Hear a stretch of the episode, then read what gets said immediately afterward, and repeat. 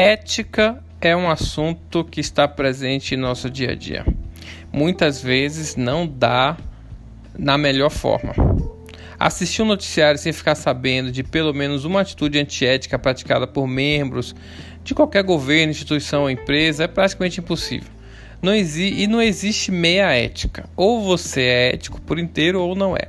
No mundo corporativo, esse tema se estende em várias esferas e uma das mais importantes é a conduta da equipe. No chão de fábrica, do chão de fábrica à sala do presidente, quando existem falhas éticas em pequenos detalhes, existirão consequências negativas para o negócio e reflexos desse comportamento na sociedade. Podemos dizer, a grosso modo, que ser ético é basicamente ser honesto. O funcionário que utiliza o carro da empresa para levar a família no shopping certamente está agindo de maneira antiética ao romper os laços de confiança que tem com o empregador ao mostrar ao seu filho inconscientemente que não há problema em usar o que não é seu. O colaborador que faz fofoca a fim de denegrir a imagem de alguém com certeza não é ético.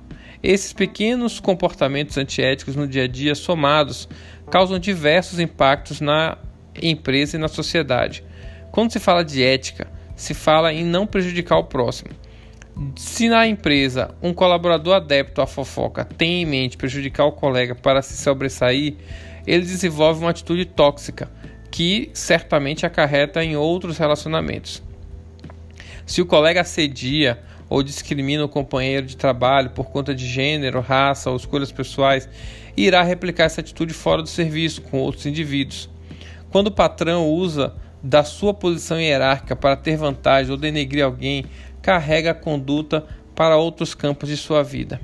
Ser ético no trabalho é essencial para que o negócio vá bem e essencialmente para que o mecanismo empresa-sociedade funcione corretamente.